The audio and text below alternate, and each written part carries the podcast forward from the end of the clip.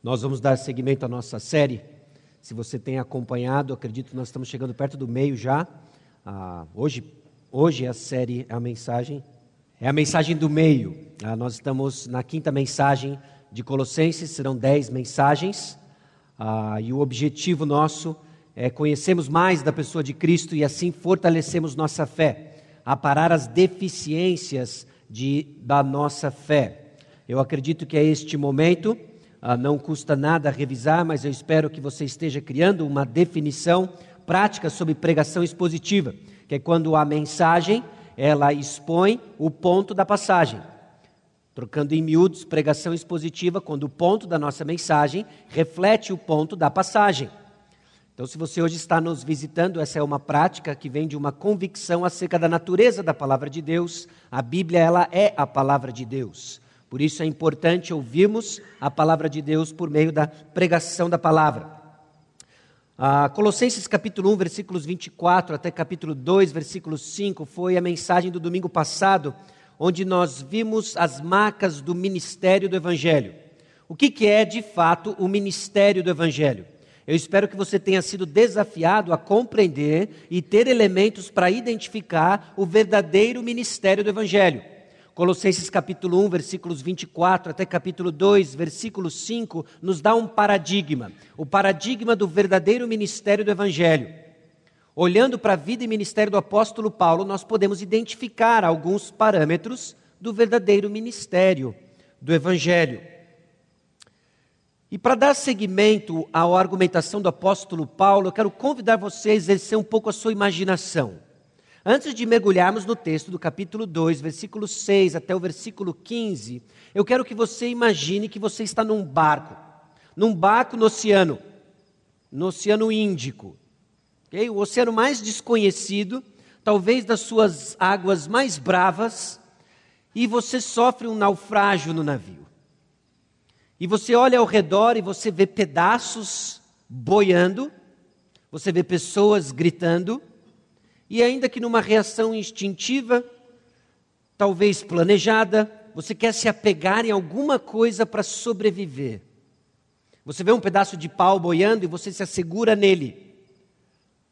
Apenas para descobrir que ele não aguenta o seu peso e você vai precisar de algo a mais. Você acha então um colete salva-vidas boiando. E você então pega um pedaço de madeira, o colete salva-vidas, e você se assegura apenas para descobrir que isso está dando sinais de que não vai te segurar por muito tempo. Você sobe então num, num bote, num bote inflável.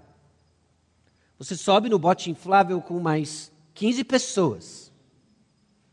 Um bote enorme, mas claramente tem mais pessoas do que a sua capacidade.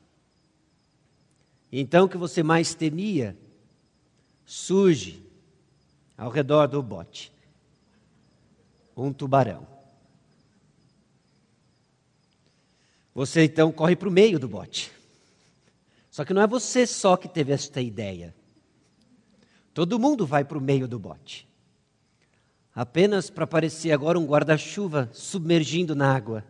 Todos no centro, o bote começa a afundar. Você gritaria se não fosse a água.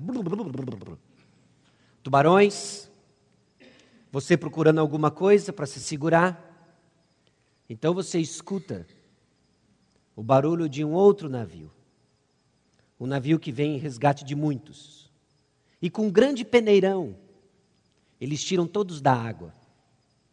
Você sobe no navio, agora seguro, procurando um salva-vidas, procurando um mastro, procurando se agarrar no chão Ainda não convencido da segurança do navio, você se apega no que você se encontra. Você se segura no mastro.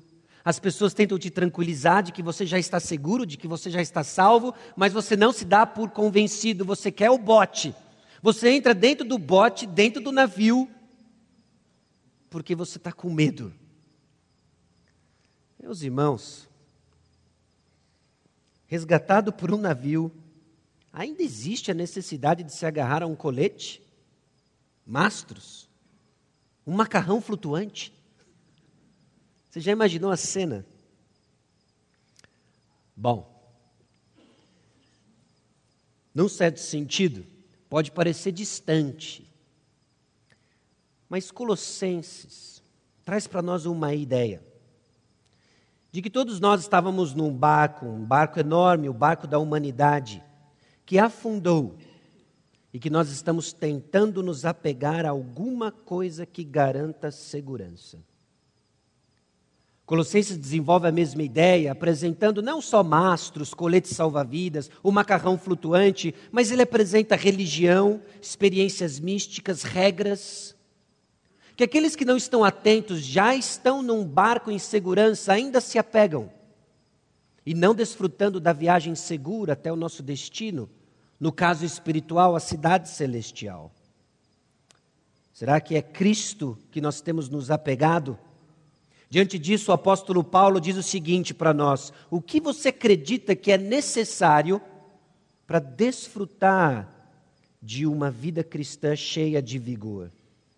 Os colossenses foram resgatados por Cristo, mas um falso ensino estava sugerindo, sugerindo que precisavam de algo a mais para ficarem seguros. Não é um problema muito distante de nós hoje. No caso dos colossenses, haviam ritos religiosos que alguns defendiam que precisavam ser obedecidos, seguidos, para que você de fato desfrutasse de segurança. Outros pregavam experiências transcendentais. Se você de fato está seguro, se você de fato vai experimentar uma religiosidade sofisticada, você precisa de experiências transcendentais. Ou observar certos dias, no caso dos colossenses, até mesmo abster-se de certas comidas, regras, regras e regras. Estar em Cristo não basta. E o que o apóstolo Paulo diz: você não precisa dessas coisas. Você tem Cristo e Ele é suficiente. Irmãos, a supremacia de Cristo tem uma implicação para o nosso estilo de vida, Ele é suficiente.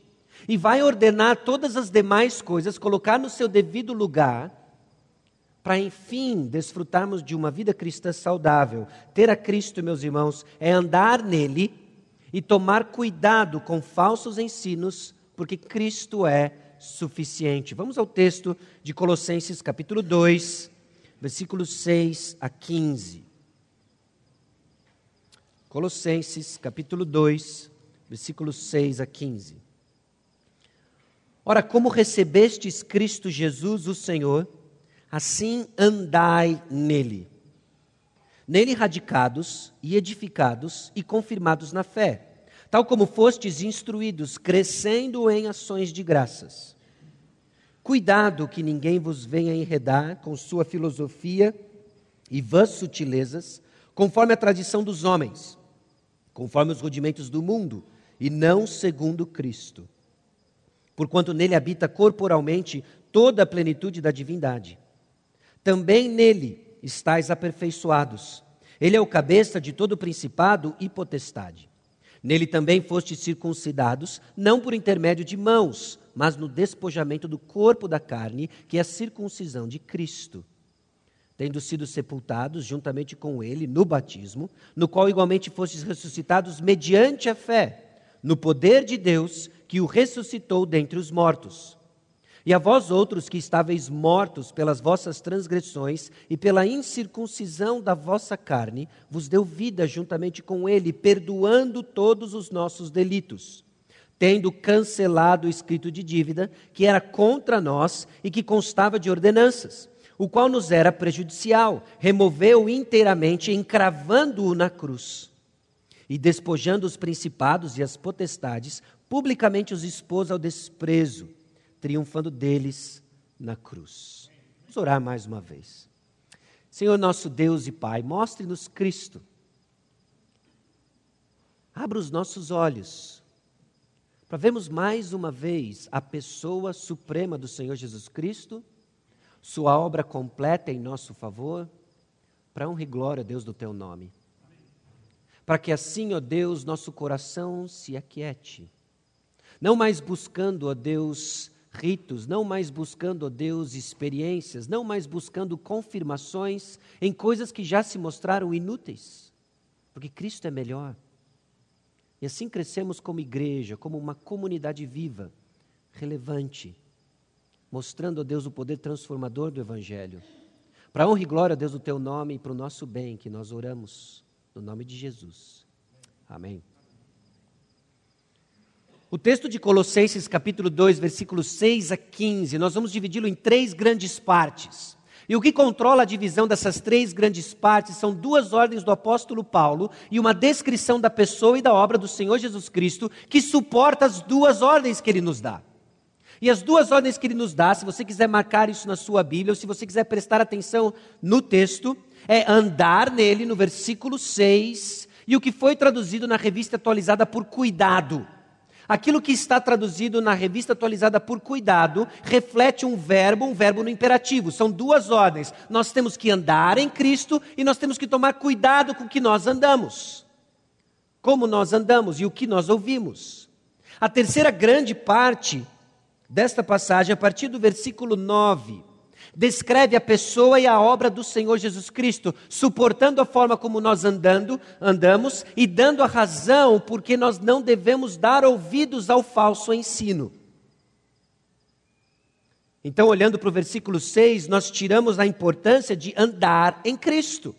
Você recebeu Cristo Jesus, você é um filho de Deus, você é um cristão, um discípulo de Jesus. Há uma ordem para nós, há um comando dado a nós: ande em Cristo Jesus.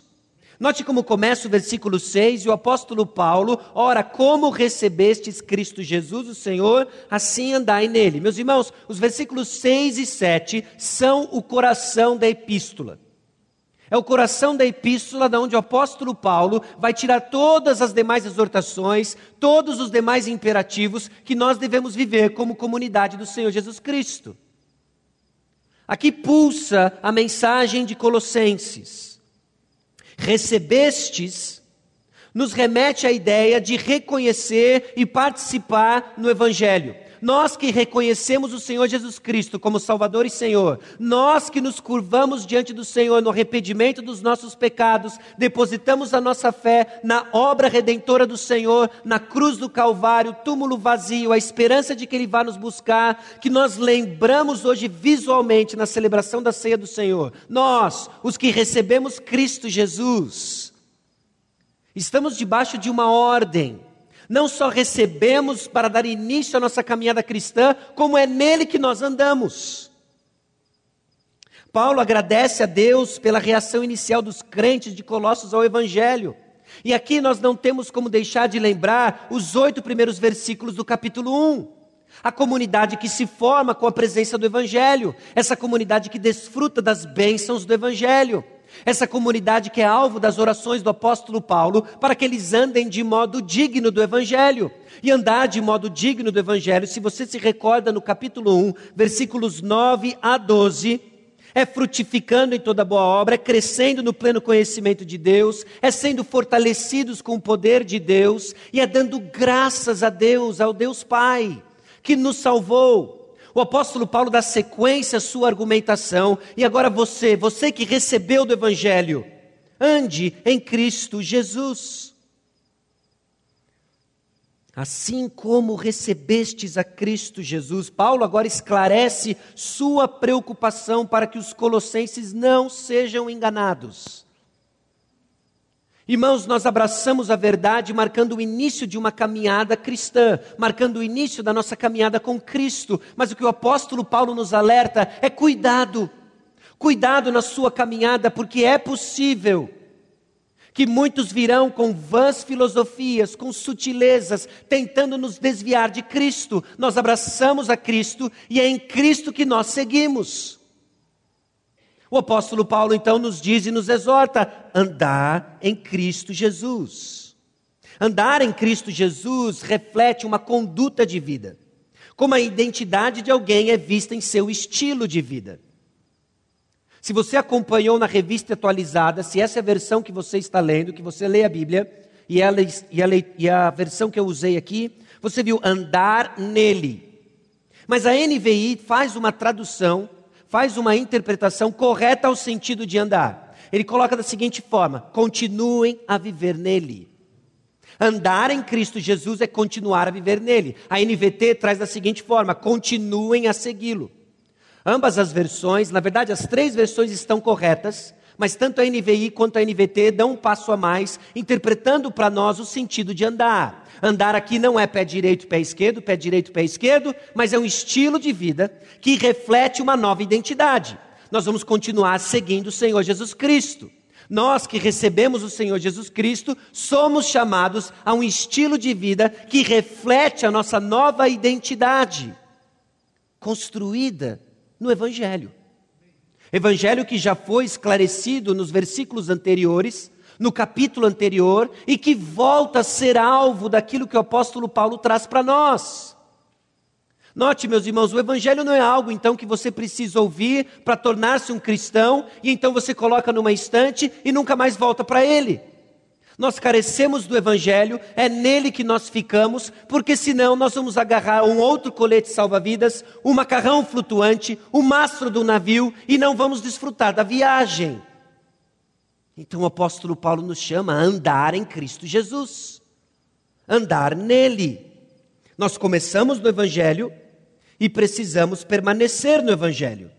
Os colossenses receberam a Cristo e eles precisavam continuar tempo presente, nele. Continue crendo no Senhor Jesus Cristo. Continue confessando o Senhor Jesus Cristo. Paulo quer que os colossenses continuem a pensar e agir de acordo com a verdade que creram.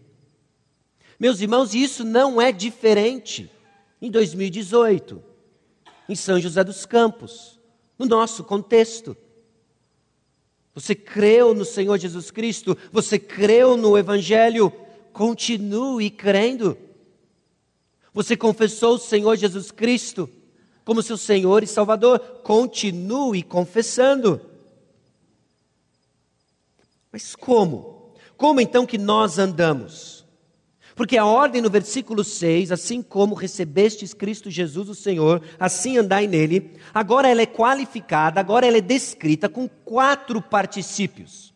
Quatro vocábulos que vão descrever a ação de andar. Quatro vocábulos que vão descrever para nós o que é esse estilo de vida de seguir o Senhor Jesus Cristo.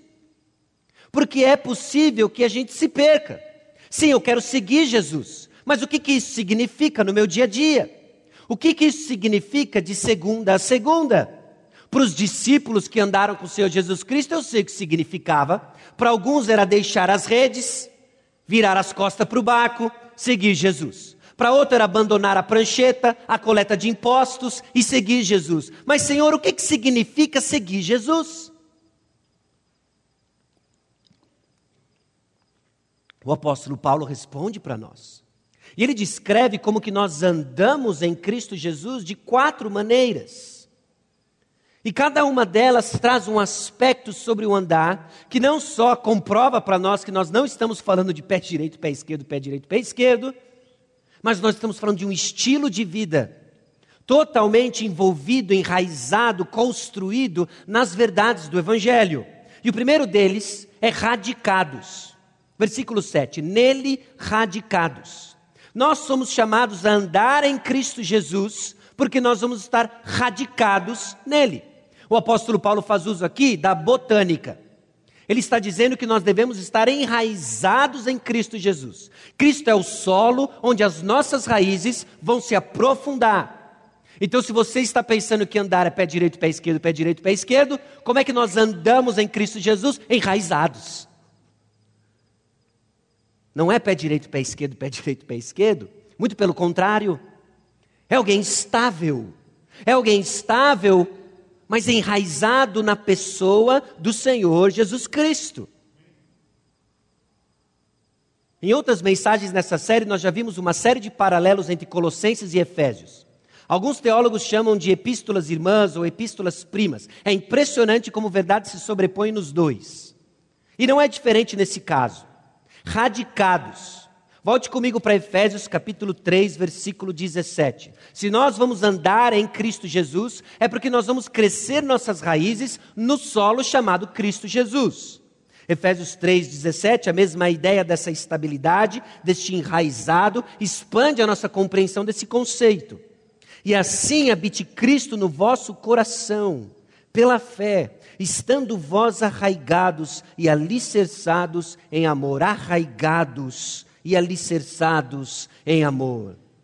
Meus irmãos, se nós vamos andar em Cristo Jesus, é porque nós vamos estar estáveis, é porque nós vamos conhecer do amor de Cristo, é porque nós vamos deixar com que o Evangelho seja o fundamento pelo qual, no qual nós vamos edificar e construir tudo, que já nos aponta para a segunda metáfora que o apóstolo Paulo usa para descrever como que nós andamos nele.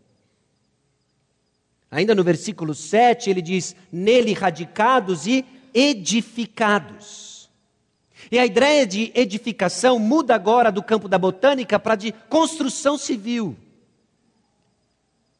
O apóstolo Paulo, este gênio multidisciplinar, ele agora nos, nos, sai, nos tira da botânica e nos leva para a construção civil. Olha, você vai enraizar toda a sua fé em Cristo Jesus e você vai edificá-la em Cristo Jesus. Trazendo para nós a ideia de um crescimento contínuo. Nós já fizemos esse ponto, mas é impressionante como a palavra de Deus repete o mesmo ponto. Com toda certeza, porque nós precisamos ouvi-lo de novo. Há uma expectativa sobre você que recebeu Cristo Jesus: crescimento. Crescimento. Pessoas crescem em ritmos diferentes, é fato.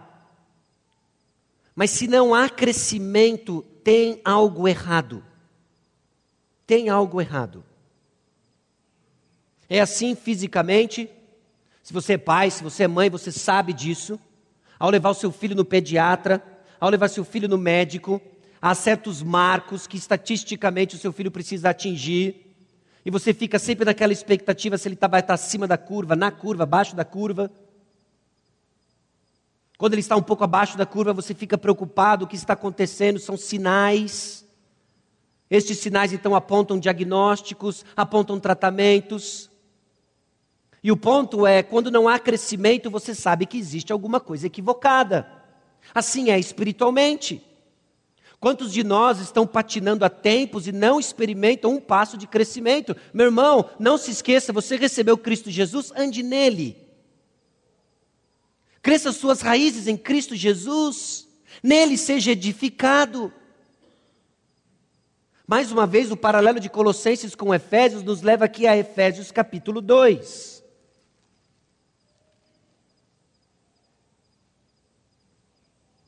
Versículo 20 em diante.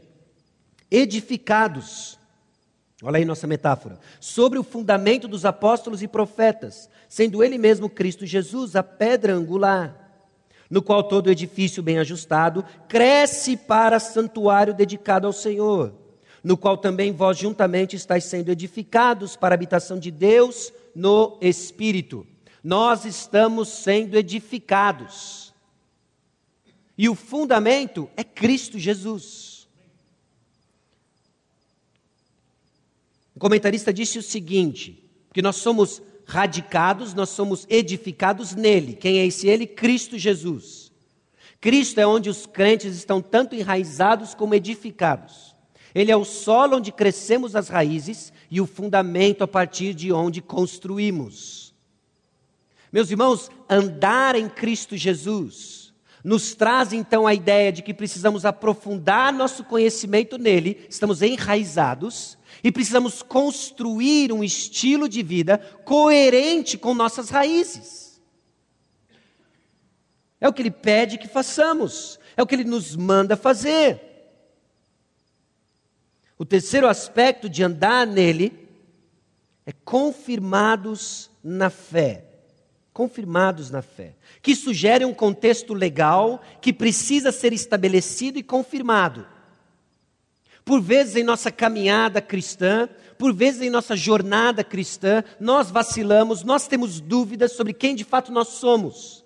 Andar em Cristo Jesus é confirmar a fé. Confirmar a fé. Fé aqui não é uma experiência subjetiva. Ah, eu tenho fé em Jesus.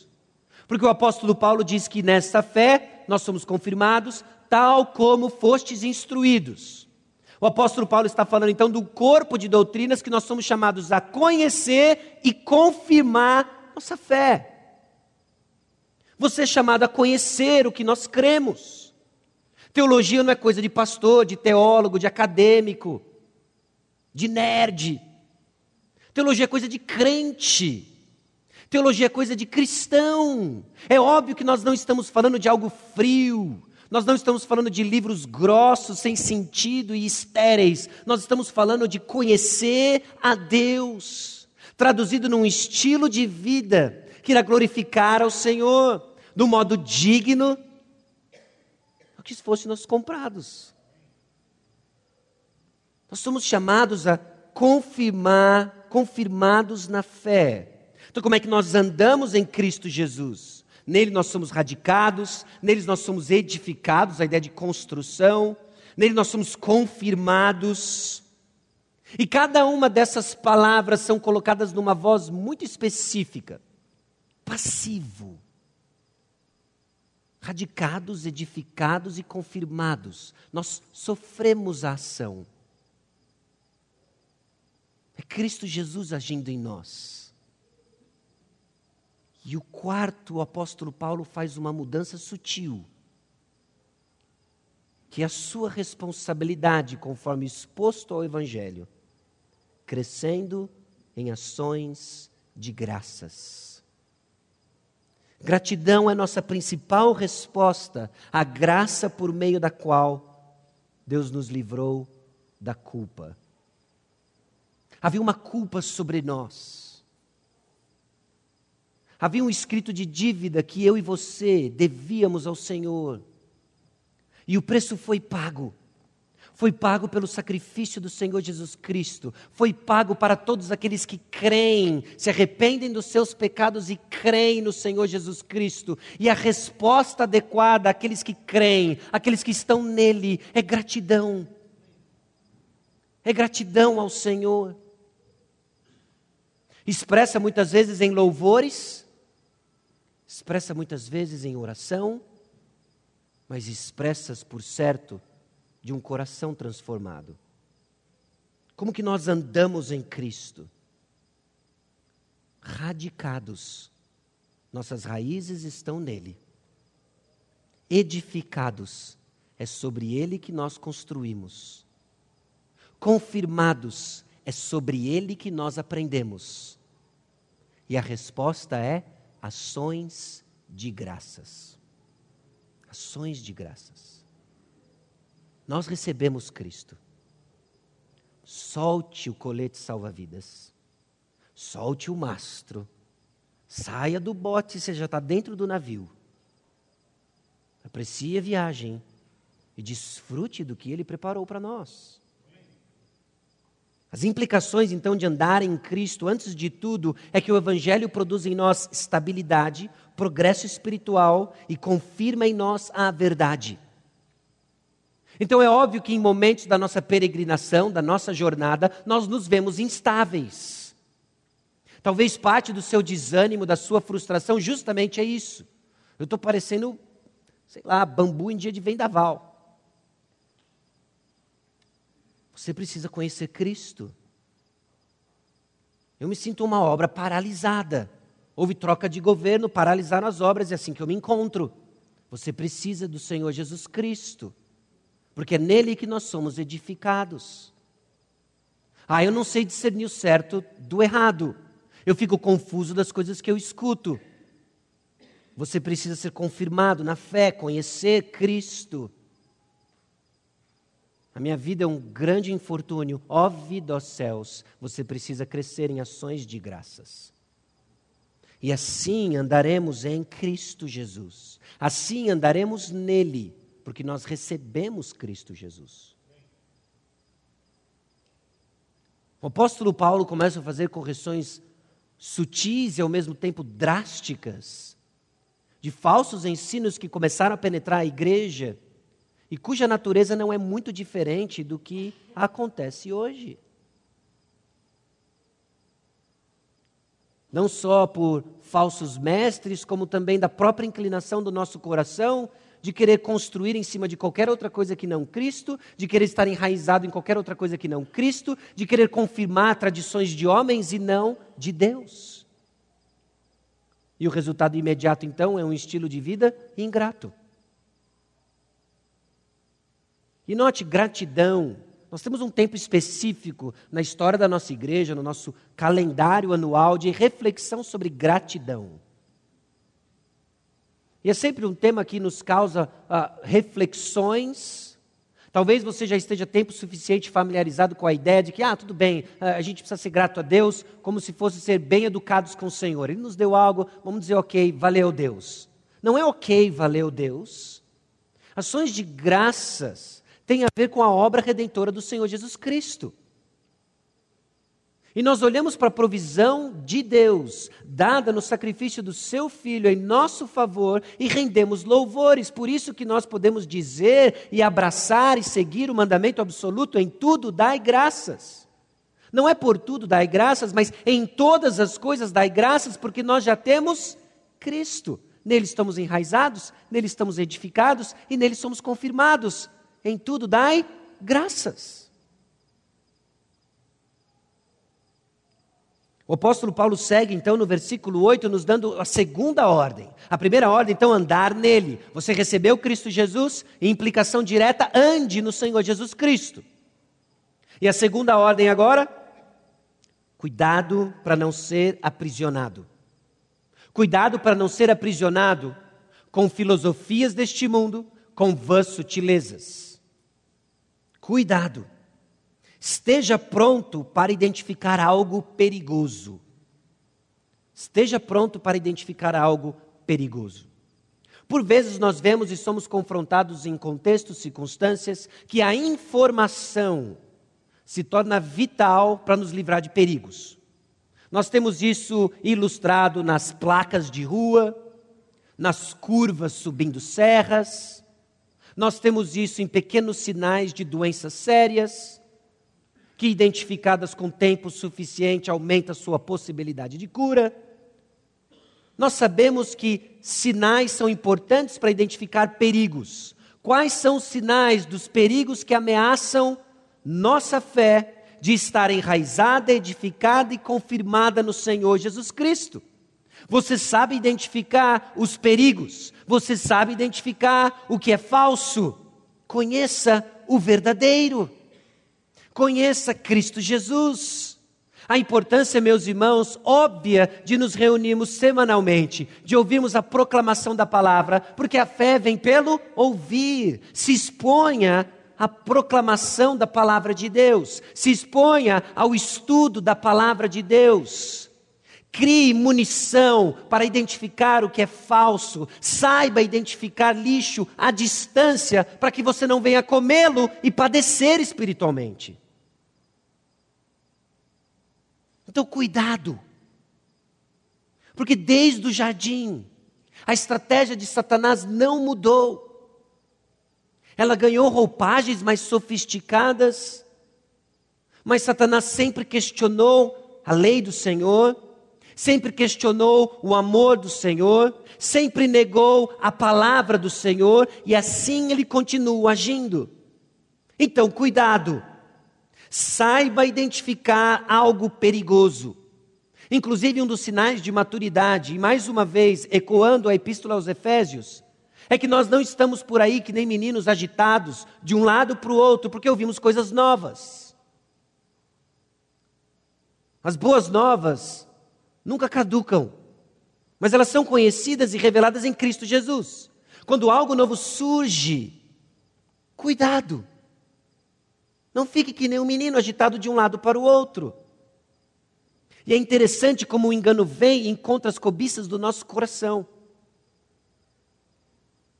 Eu me lembro quando eu ganhei minha primeira conta de e-mail. A minha primeira conta de e-mail foi feita por um amigo, colega da faculdade, que queria me mandar um e-mail e eu não tinha. Ele falou, meu, você não tem e-mail? Eu falei, não, não tenho. Vou fazer uma conta para você. Ele me deu a conta, me deu a senha. Aí ele me explicou como mudava a senha.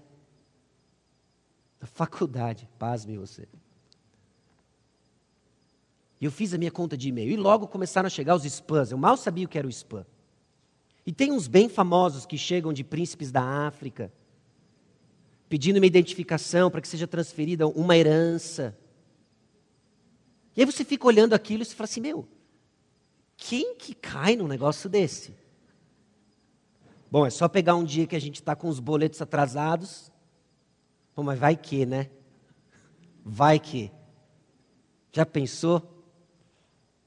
De repente eu tenho um tatra, tatra, tatra, tatra, tatra, tatra, tatra, tatravô, que foi rei de uma importante tribo e me deixou o traje do Pantera Negra. E agora eu vou ficar milionário. É só me encontrar um pouco enganado na minha própria, nos meus próprios desejos e cobiças que a gente se torna alvo fácil. Muito fácil. Espiritualmente não é diferente. É nos pegar abatidos que nós vamos começar a acreditar em promessas que Deus nunca fez.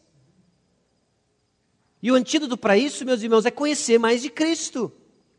É estarmos tão satisfeitos em Cristo Jesus que nós não queremos mais nada. Imagine você saindo de uma churrascaria. Você se empanturrou na churrascaria. E ao sair da churrascaria, você vê um carrinho de hot dog. Salsichas pif-paf. Pão. Mostarda. Ketchup. Olha o hot dog. Você vai olhar para aquilo. Falei assim, rapaz, você parou o carrinho no lugar errado. Todo mundo que sair daqui vai sair satisfeito. Assim deveria ser as nossas semanas na churrascaria, ouvindo do Senhor Jesus Cristo. Porque segunda-feira vão te oferecer hot dog, convencido, reaquecido, vão te oferecer uma porção de outras coisas que vai envenenar a sua alma. Mas você pode resistir à palavra do Senhor, você pode resistir à palavra de Cristo e ir numa churrascaria e não consumir absolutamente nada. Ah, eu não gosto dessa agitação de carne vindo para todo lugar, picanha, carnes argentinas. Eu não gosto disso. Eu vou me esconder no banheiro. Eu vou me distrair aqui, ó. Vai, vai comendo aí, ó. E você vai sair com fome. Eu não te dou uma hora que o hot dog pif paf vai vir até você. E você vai achar o máximo.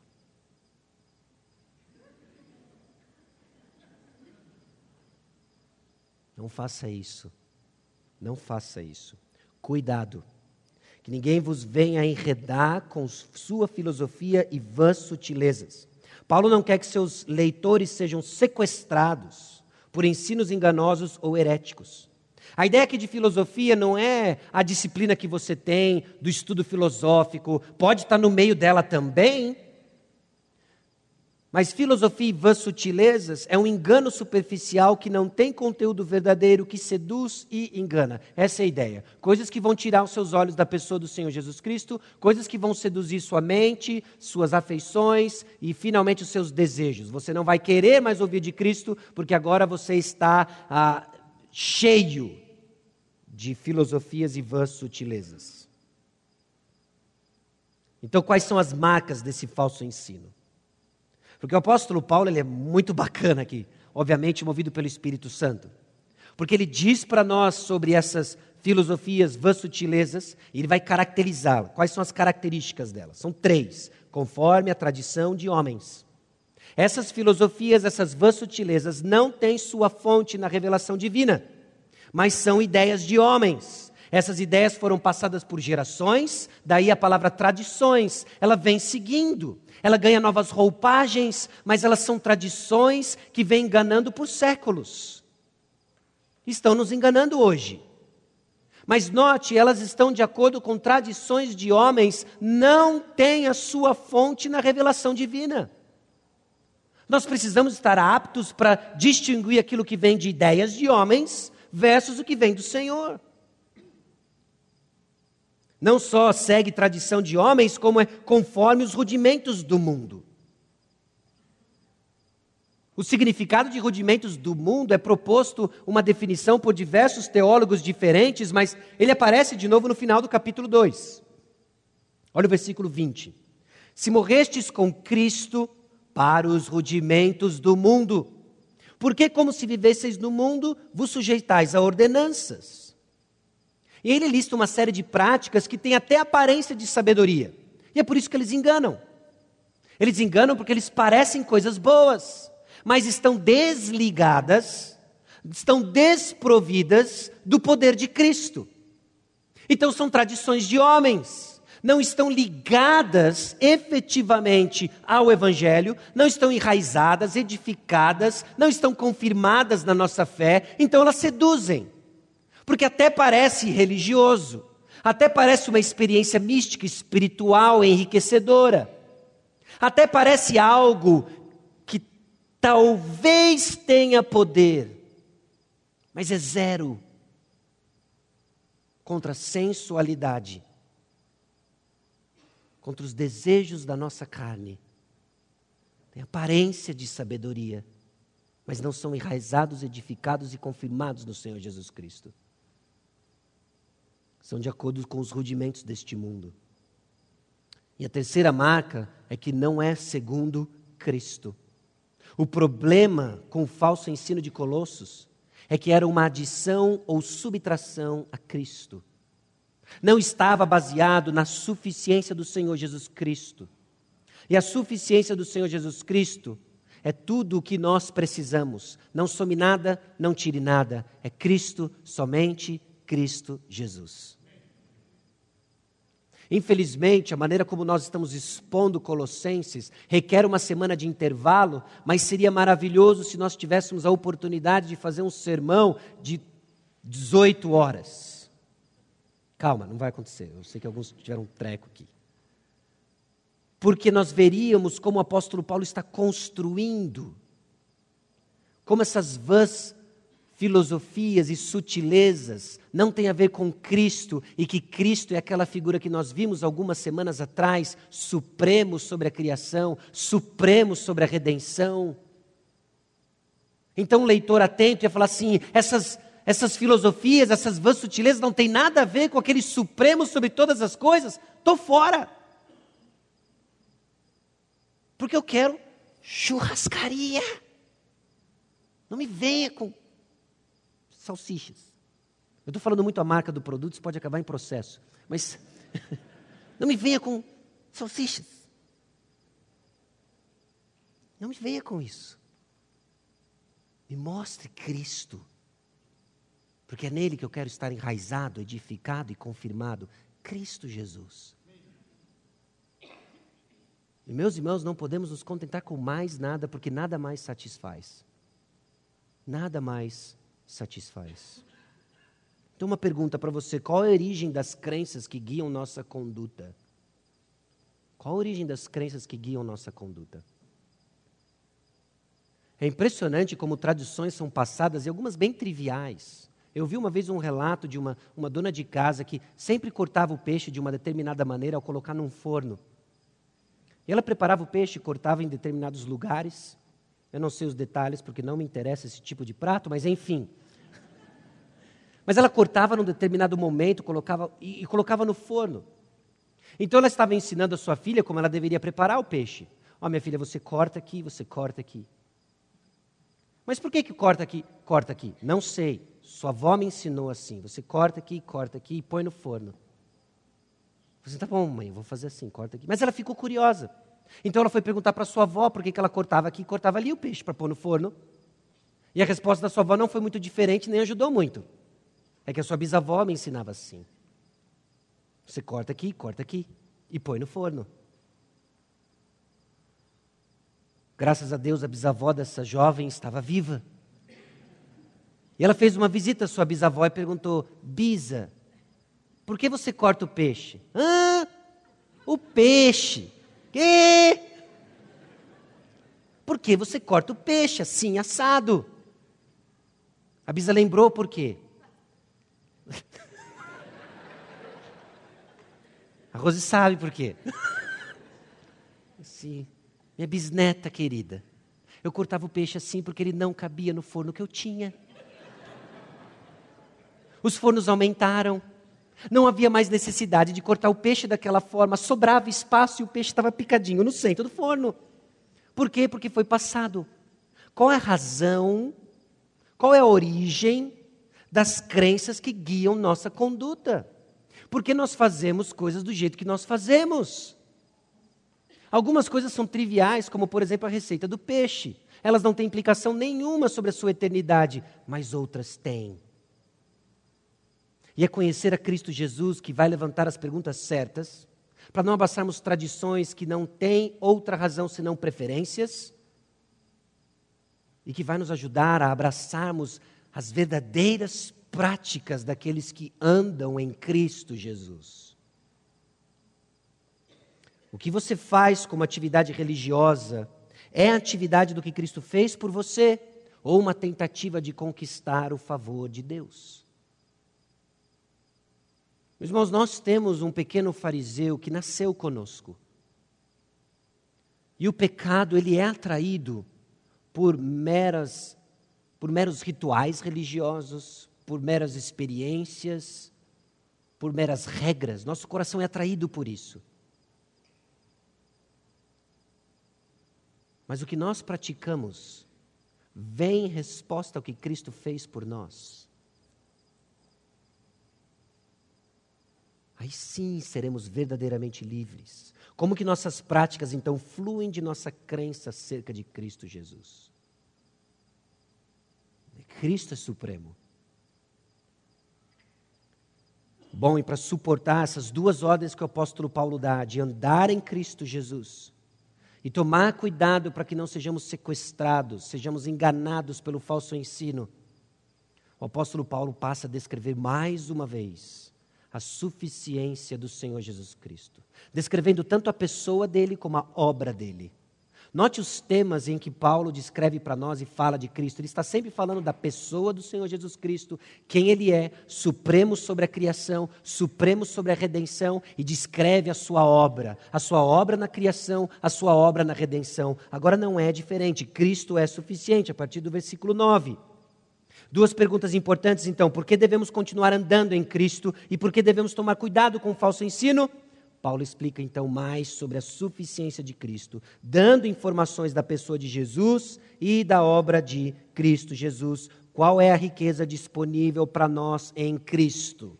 E aqui, meus irmãos, carregando um pouco mais a nossa ilustração da churrascaria, agora é o momento em que o apóstolo Paulo vai apontar para nós o que está à nossa disposição.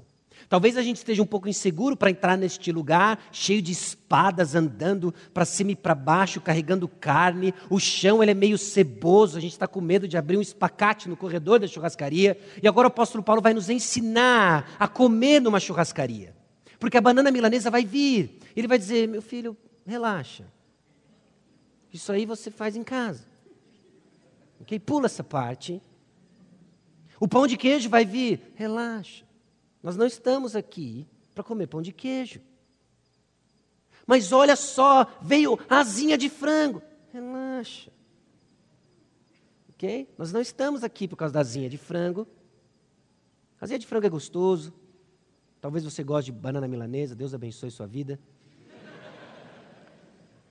Mas não é para isso que nós vamos na churrascaria. Nós queremos o quê? Muitas delas. No alho, na manteiga, bem passado, mal passado. Suína, de cordeiro. Pode deixar a espada do cordeiro aqui na mesa. E é isso aí. Então o apóstolo Paulo vai apontar onde que está a riqueza. Em Cristo Jesus.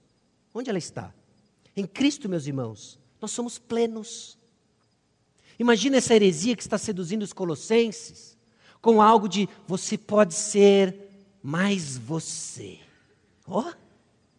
Você pode desenvolver todo o seu potencial, desenvolver todo o seu, eu não sei, karma, eu não sei que, que, o que, que eles falaram, mas você pode ser tudo o que você sempre sonhou.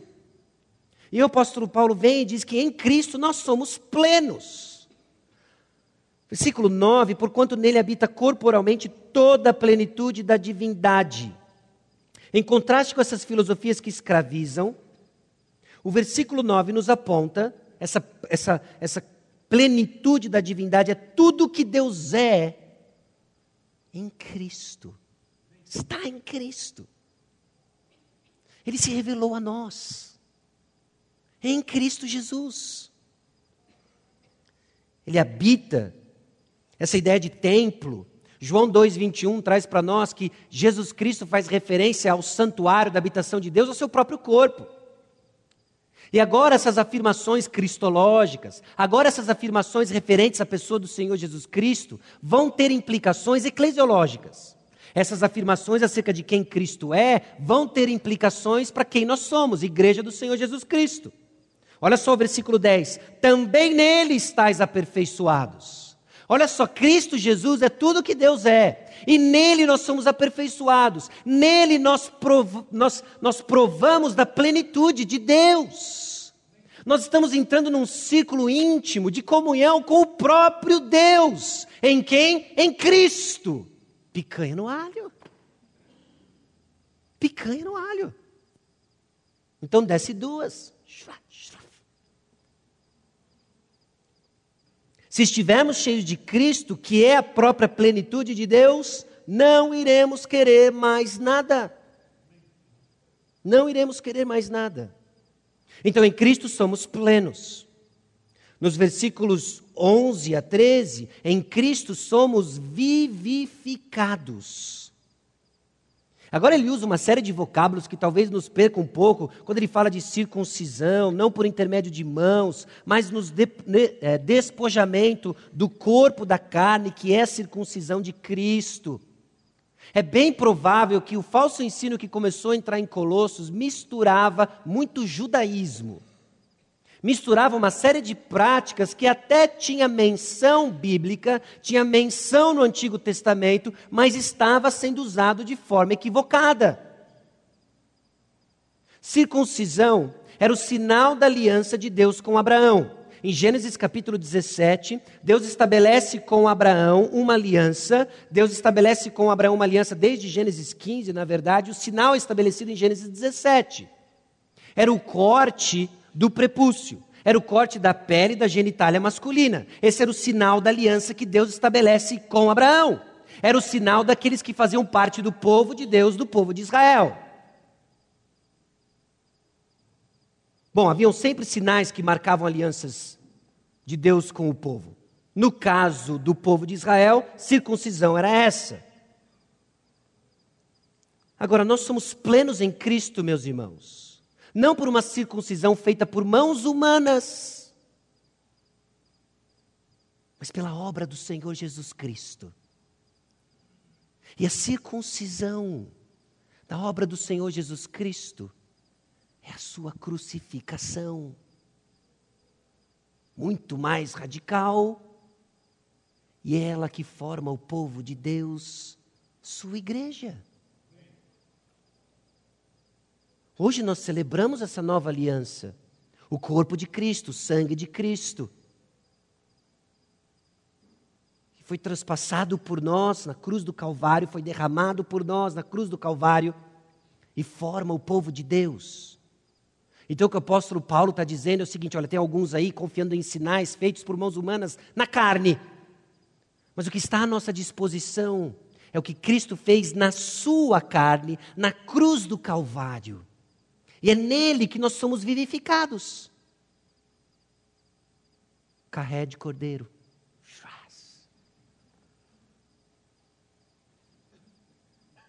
Circuncisão pela crucificação, nós que fomos unidos com o Cristo crucificado, fomos espiritualmente renovados, porque somos espiritualmente circuncidados por Sua crucificação. Circuncisão, então, é o símbolo da sua morte, pois é a morte de Cristo que forma o povo de Deus hoje. Agora, o apóstolo Paulo também fala de sepultados, ressuscitados, vivificados. Tudo isso é uma linguagem que nos evoca 1 Coríntios capítulo 15, Romanos capítulo 6. Nós não vamos lá por questão do tempo, mas a nossa identificação com Cristo Jesus tem um símbolo, e esse símbolo é o batismo. O batismo, então, é uma parte que aponta para tudo que só tem valor mediante a fé. Olha o versículo 12: tendo sido sepultados juntamente com ele no batismo. no qual igualmente fostes ressuscitados mediante a fé, no poder de Deus que o ressuscitou dentre os mortos. Hoje, ao celebrarmos a ceia do Senhor, o pastor Edson nos instruiu de que aqueles que já passaram pela primeira ordenança, o batismo, estavam convidados a participar da segunda ordenança, a ceia do Senhor. O batismo, então, é essa primeira ordenança que marca o início de uma vida cristã. Ela não faz o início da vida cristã, mas ela marca o início de uma vida cristã. É o símbolo externo de uma realidade interna, que acontece mediante a fé. O batismo ele vai ter o seu significado, ele tem a sua importância, porque ele é mediante a fé. Fé é onde? Em Cristo Jesus. Então nós externamos isso publicamente quando batizamos pessoas. Isso acontece no contexto da igreja. Nós testemunhamos irmãos sendo batizados. E o que, que eles estão dizendo? Eles estão dizendo externamente que algo aconteceu internamente. O que, que aconteceu internamente? Eu fui sepultado com Cristo, eu fui ressuscitado com Cristo e eu sou vivificado nele. Eu estou unido a Cristo Jesus, mediante a fé. E o apóstolo Paulo descreve isso para nós. O objeto de fé aqui, o poder de Deus. Esse poder de Deus já apareceu uma vez em Colossenses, já apareceu inclusive no domingo passado. É esse poder de Deus que move o apóstolo Paulo a se esforçar. Meus irmãos, o poder de Deus que ressuscitou Cristo Jesus, o poder de Deus sobre o qual nós depositamos nossa fé e somos vivificados, ressuscitados, sepultados nele, é o poder que nos turbina no serviço do Senhor. É o poder que nos leva de uma vida instável, que nos leva de uma vida superficial para uma vida enraizada, sendo edificada, confirmada e transborda em ações de graças.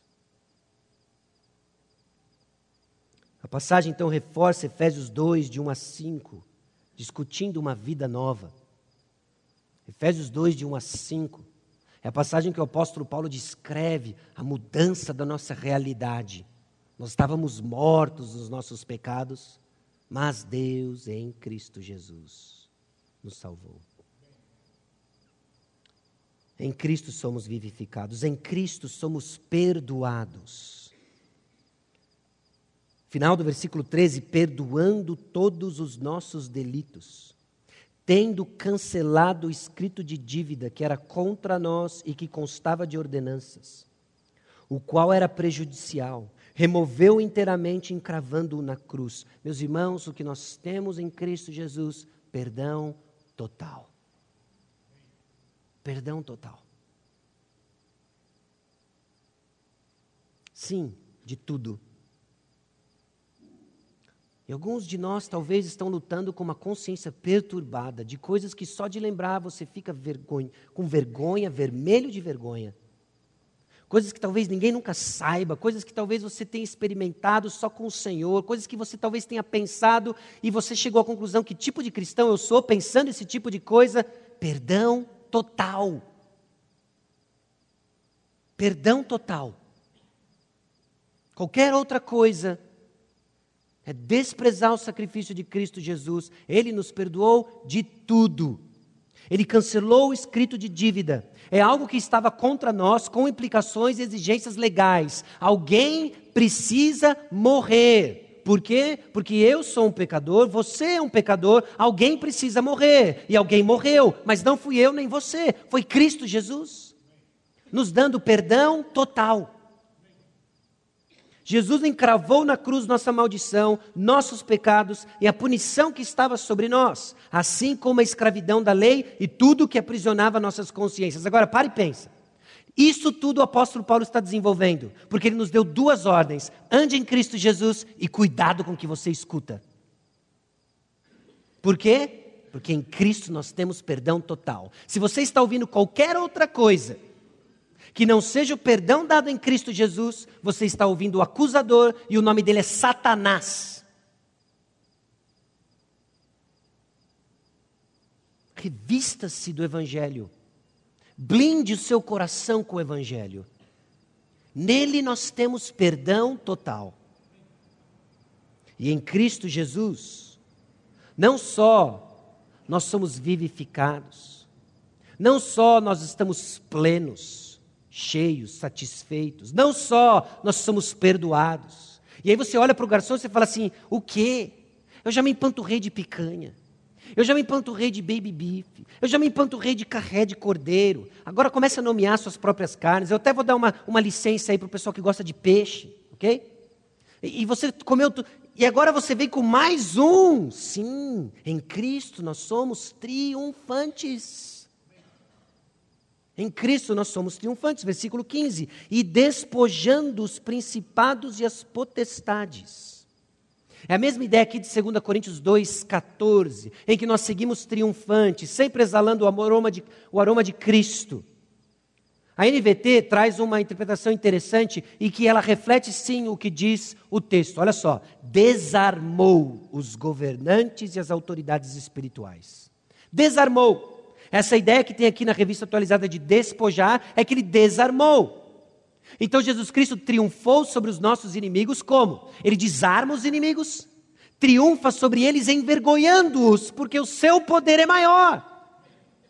Talvez você já tenha visto uma cena de luta nos filmes, em que alguém chega armado contra o herói da história e ele desarma esse inimigo, ele rende esse inimigo e ele envergonha esse inimigo. É o que Cristo fez na cruz.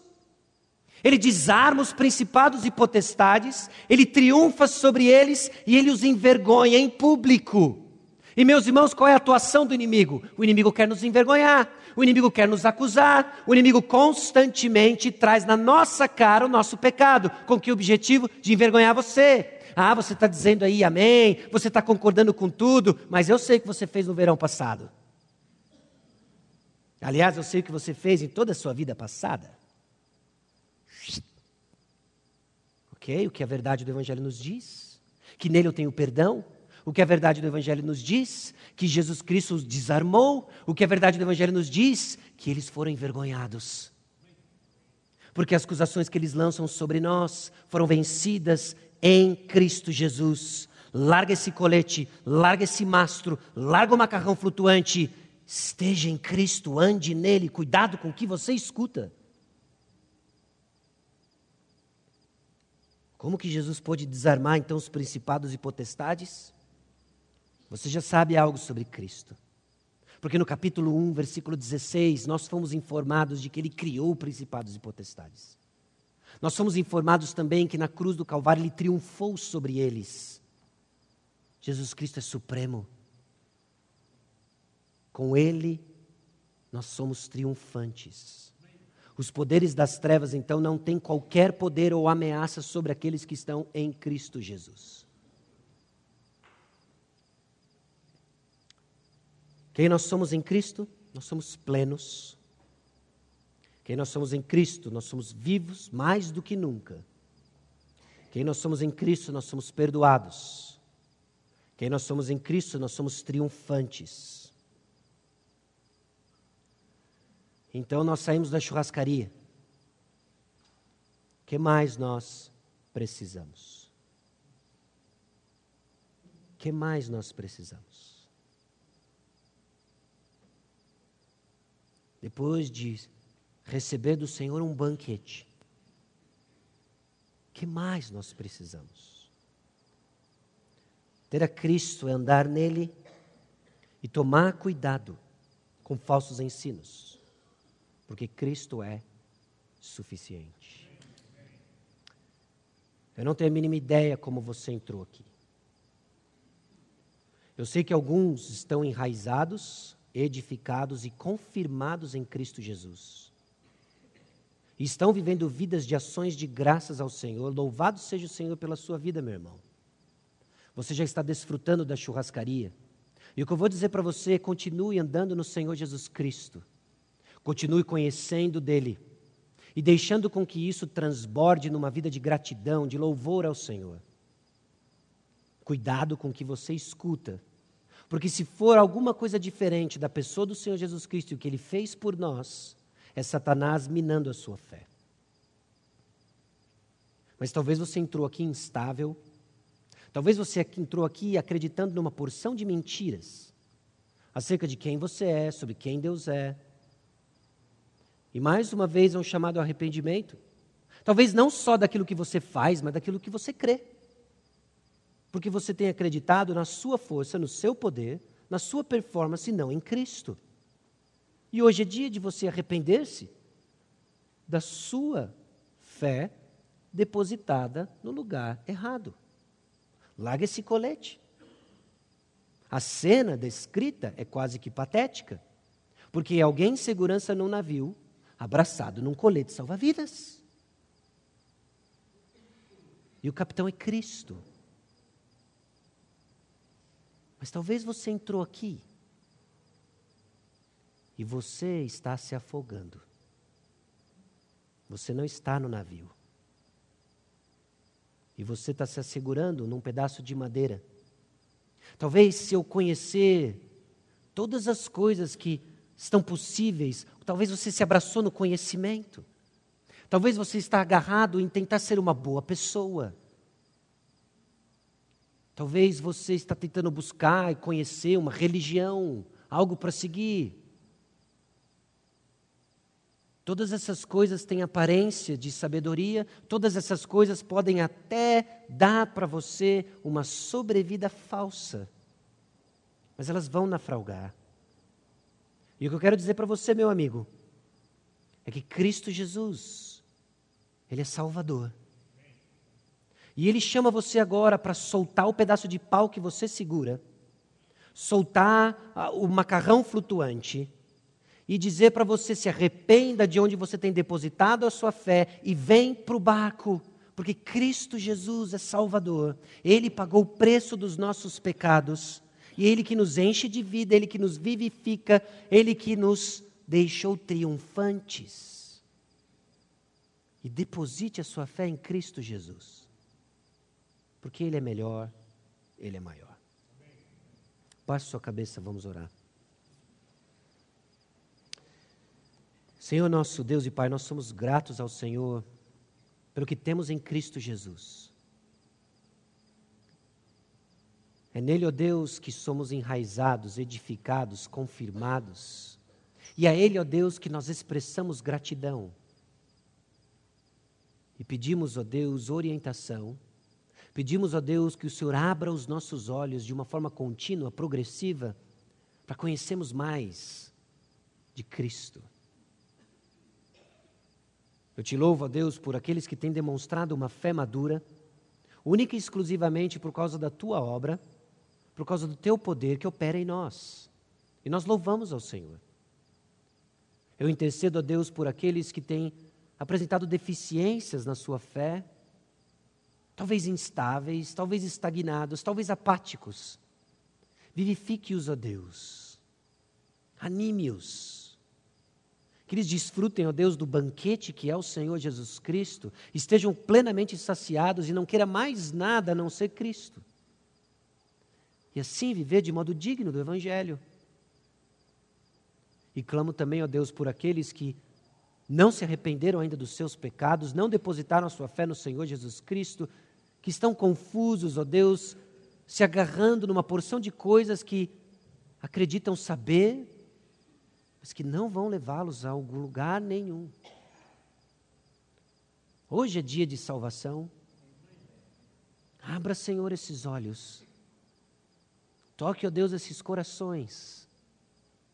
Para que eles se curvem diante do Senhor e reconheçam: o Senhor é melhor.